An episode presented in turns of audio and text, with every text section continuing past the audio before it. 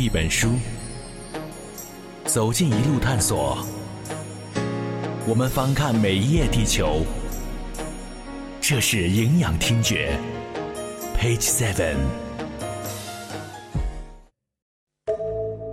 也许你还不熟悉他的名字——鸠摩罗什，或者对他的理解还有些许模糊。鸠摩罗什留给世界的是一部精神史诗，它要告诉你如何坚守信仰，如何在纷杂的乱世中改变这个世界。本期 Page Seven 要从古代天竺出发，抵达西域一处叫做龟兹的古国，随后进入中国五胡乱华时代，停驻十六国时期，以公元三百四十四至四百一十三年为穿越坐标，一起用耳朵膜拜。为了报以非常敬畏与严谨的态度进行声音记录，我们研习佛教知识。如有不成熟之处，还望各位大德高人海涵。Page Seven，鸠摩罗什。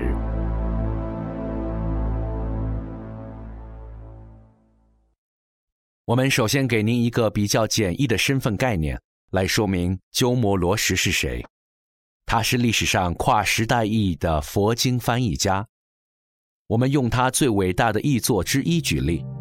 南无本师释迦牟尼佛。南无本师释迦牟尼佛。南无本师释迦牟尼佛。这是《金刚经》。开经记。无上甚深微妙法，百千万劫难遭遇。我今见闻得受持，愿解如来真实义。《金刚般若波罗蜜经》，瑶琴三藏法师鸠摩罗什译。您刚才听见的这个名字“瑶琴三藏法师鸠摩罗什”，正是他本人，是他为后世译下这部佛教经典。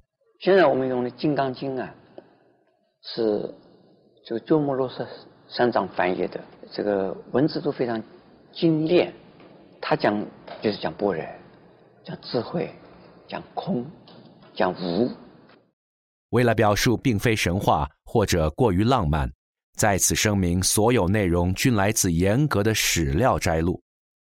于是，请您先静心的合上《金刚经》，我们的传奇穿越即将开始，从天竺说起。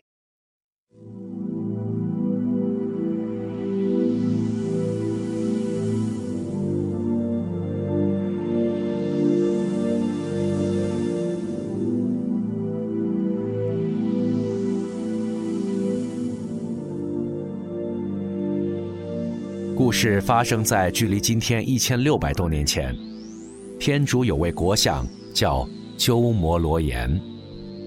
鸠摩罗炎的心愿是出家，于是他放弃了国相之位，因为他贵为国相，在天竺修行会得到太多的方便，无法苦修，于是他立志高远，要从天竺远行弘法。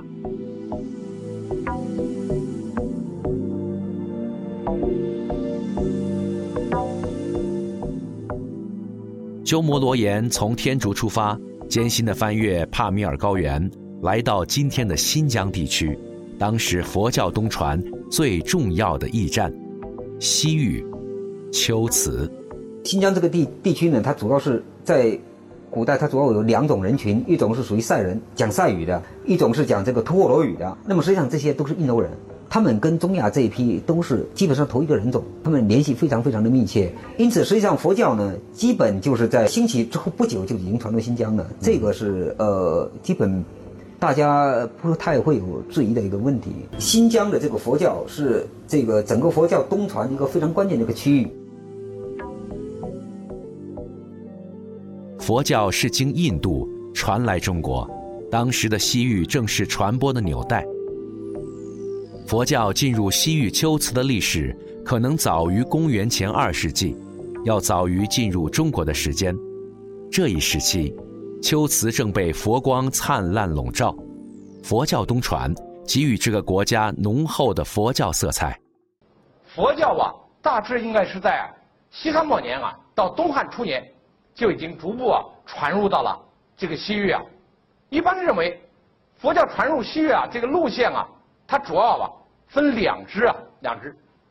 一支啊是越过了帕米尔高原以后啊，那么沿着塔里木盆地的北沿啊，那么传到像疏勒，就是今天的哈什啊、库车啊、燕基、吐鲁番啊这一带地区。另外一支啊，主要是沿着塔里木盆地的南沿，通过今天的和田。切莫鄯善等等啊，往东传啊，往东传。Page Seven 为您解惑一个也许您会问到的问题：新疆地区不是信仰伊斯兰教吗？其实，在十世纪初，伊斯兰教才传入今天的新疆。总的来说，新疆地区千年历史都是以佛教的影响为盛，直到十四世纪以后，伊斯兰教得到了广泛的传播。才逐渐成为维吾尔族、哈萨克族等民族普遍信仰的宗教。期间，起指公元840年至1212年兴起的喀喇汗王朝发起的宗教战争，改变了新疆的宗教信仰格局。在新疆西部这种地区呢，就是喀喇王朝，他一开始也是啊信仰这种佛教，但是后来。随着这种伊斯兰教啊，在卡拉汗王朝啊这个兴起，那么伊斯兰教啊就逐步的东传啊东传。呃，这个地方时候啊，在伊斯兰教啊传入到卡拉汗王朝以后，卡拉汗王朝啊就开始进行一种征战，这样啊，伊斯兰教啊开始啊在这个天山以南这个地区就啊越来越兴盛啊，那么它也就啊改变了改变了，那么呃。西域地区原有的宗教啊信仰的格局。读一本书，走进一路探索，我们翻看每一页地球。这是营养听觉，Page Seven。秋瓷是有着神奇魅力的西域古国。季羡林曾经说过：“世界上历史研究。”地域广阔、自成体系、影响深远的文化体系只有四个：中国、印度、希腊、伊斯兰。而这四个文化体系汇流的地方只有一个，这就是中国的敦煌和新疆地区。龟兹古国正好处于这个地区的核心地带上，也是人种交汇融合的地方。正好是。啊，北方蒙古利亚的这哎人种，他向西迁徙，那么呃西边的这个白色人种，他不断的从西方向东方迁，呃人种啊在碰撞啊混血。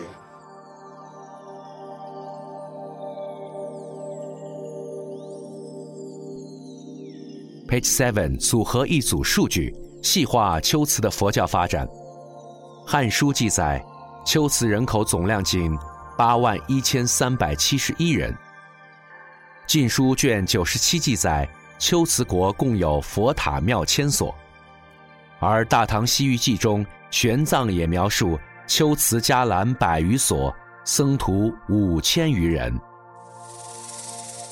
虽然横跨历史横线的对比不完全精准，但看历史记载，从这个国家的人口比例。与佛塔及僧徒的比例对比中，就可以窥见，这里无疑是西域弘法修行的圣地。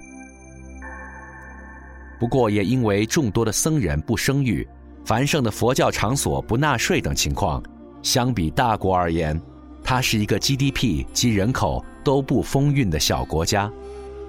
但用今天的话来说，鸠摩罗言既然选择秋瓷作为自己的去处。无疑是看好了那里绝佳的学术环境。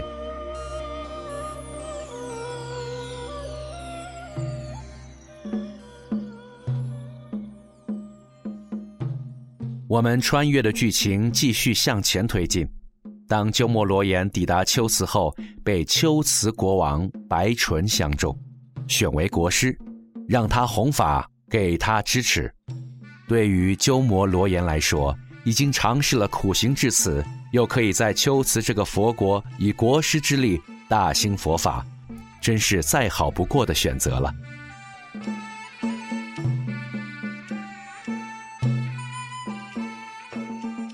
正当鸠摩罗言已经决定要将一生去献给他弘法大愿的时候，龟兹国国王白纯的妹妹奇婆竟然相中了鸠摩罗言，要求国王将这一位天竺高僧许配给他成婚。这段故事，南怀瑾大师做了生动的描述。由于南怀瑾大师浓厚的南方口音。Page Seven 将对本期南怀瑾大师的声音之处做以同期声解读。她长得很漂亮，和尚长漂亮很危险的啊。她长得很漂亮，和尚长得很漂亮是很危险的。结果到了这个国家，这个国家的公主看到了，嘿，这么漂亮的和尚，于是就告诉他的哥哥皇帝，非嫁给他不可。皇帝说：“人家可是出家人，你不要乱讲。”公主说：“你不让我嫁，我就是爱他。”这个时候，皇帝跑来说：“拜托你还俗。”估计这个时候，公安呢、警察呀、特务啊都来了，你也跑不掉了。要讨也讨，不讨也得讨，逼得没有办法，就结婚了。要讨也讨，不讨也讨，就是要讨了。别的没有办法，就结婚了。难道真的是因为这个和尚长得漂亮吗？为什么奇婆明明知道鸠摩罗言是高僧，还要逼他娶自己为妻呢？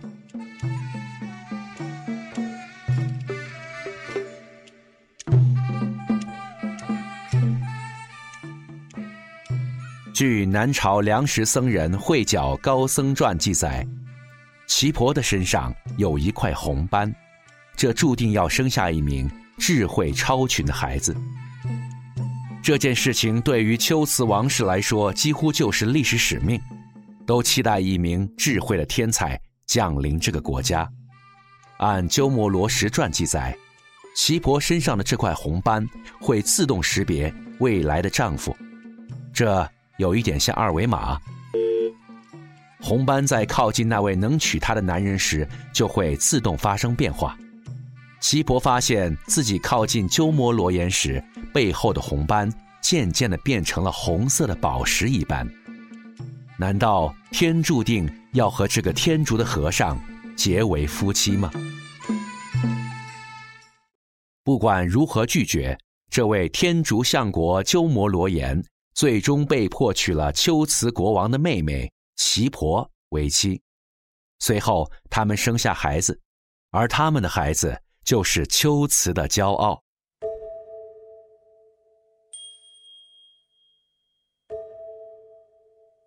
公元三百四十四年出生的质子，神话般的天才鸠摩罗什，古摩拉吉瓦。他是完全梵文的译音，鸠摩罗什，梵文叫古玛拉吉瓦，啊，古玛拉吉瓦。